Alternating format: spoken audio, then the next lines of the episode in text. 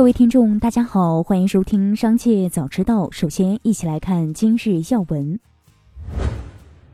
美国商务部当地时间三月二日发布公告，以涉及国家安全等无理理由，将包括华大集团旗下企业在内的二十八个中国实体列入实体清单。华大集团五日在回应问询时表示，对美方将华大集团旗下企业列入实体清单的决定表示反对。华大集团将尽快就此事与各方积极沟通，以确保获得公平公正的对待。继续关注企业动态。近日，小鹏汽车用户吐槽，车机更新 App 需要车辆前置摄像头人脸认证，用户要下车半跪在地。据媒体报道，三月四日，小鹏汽车回应称，经查验发现，个别用户在大屏登录第三方 App 时会触发风控策略，需进行人脸识别。考虑到用户体验不佳，已将该应用下架，并立即着手优化。同时，也为自己的工作不够细致完善深表歉意。美发巨头施华蔻近日再被曝产品抽检不合格，涉事产品为施华蔻专业专属修护亮泽活发护理霜。对此，施华蔻于三月三日晚间在其官方微博回应称，公司已依据法律规定进行比对及技术鉴定，结果认定抽检产品为冒充该批次生产的假冒产品。媒体报道，苹果计划在下周举办春季特别活动，并将会为 iPhone 十四和 iPhone 十四 Plus 机型推出黄色。据报道，苹果分别在2018年为 iPhone XR 和2019年为 iPhone 十一提供了黄色选项。目前尚不清楚苹果是否计划为 iPhone 十四 Pro 机型提供新颜色，但黄色可能与这些设备现有的金色选项比较接近。外界猜测，苹果此次推出黄色版 iPhone 十四、十四 Plus 的主要目的是提振销量。智度股份在互动平台表示，元宇宙业务有实质性的营收。随着公司对元宇宙业务的探索，Meta 彼岸元宇宙艺术社区不仅可以实现举办艺术展的功能，还能面向用户提供丰富的元宇宙场景和社交互动服务。为企业提供场景搭建服务，并为企业进行品牌营销，为各地政府搭建场馆，展现各地文化的同时，实现政务服务功能。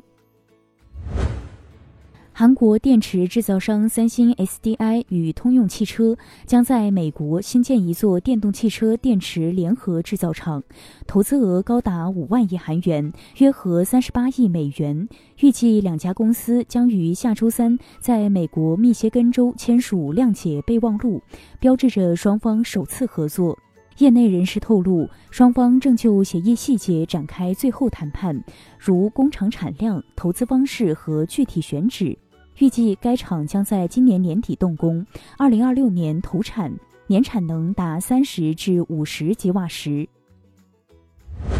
接下来将目光转移到产业纵深领域。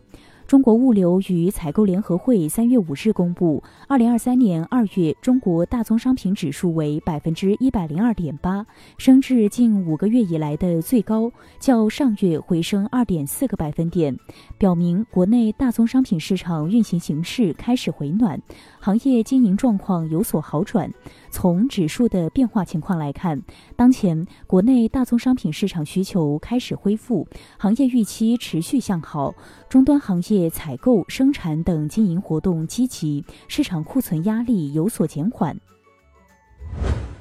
五十年前，在纽约街头拨打出世界第一通电话、有着“手机之父”之称的马蒂·库珀，在世界移动通信大会上接受采访时称：“如今的手机屏幕不贴合面部弧度，还可能越来越重，不适合语音通话。未来，人们可以把设备植入到皮肤下，也不用充电。”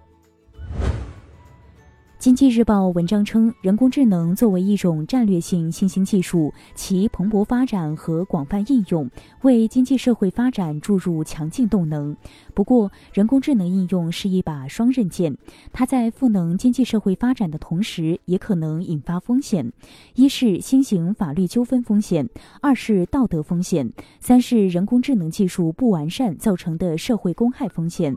对此，必须加强对人工智能潜在风险的研判和防范，确保人工智能安全、可靠、可控。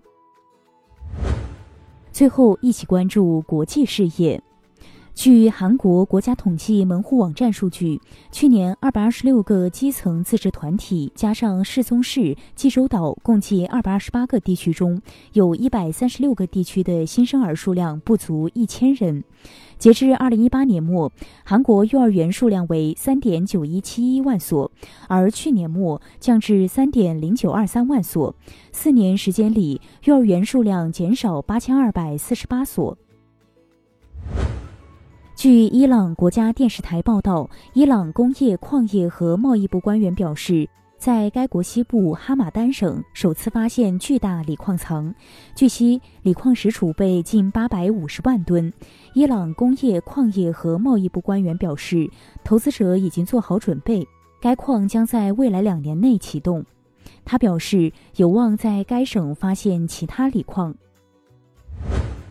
墨西哥财政部长罗赫里奥·拉米雷斯·德拉奥表示，美国的立法得到三千六百九十亿美元激励措施支持，旨在解决气候变化、流动性和电动汽车等问题，但墨西哥没有能力与之匹配。据悉，特斯拉起初并未考虑在墨西哥设电池厂，但在墨西哥总统洛佩斯提议后，特斯拉将之纳入考量。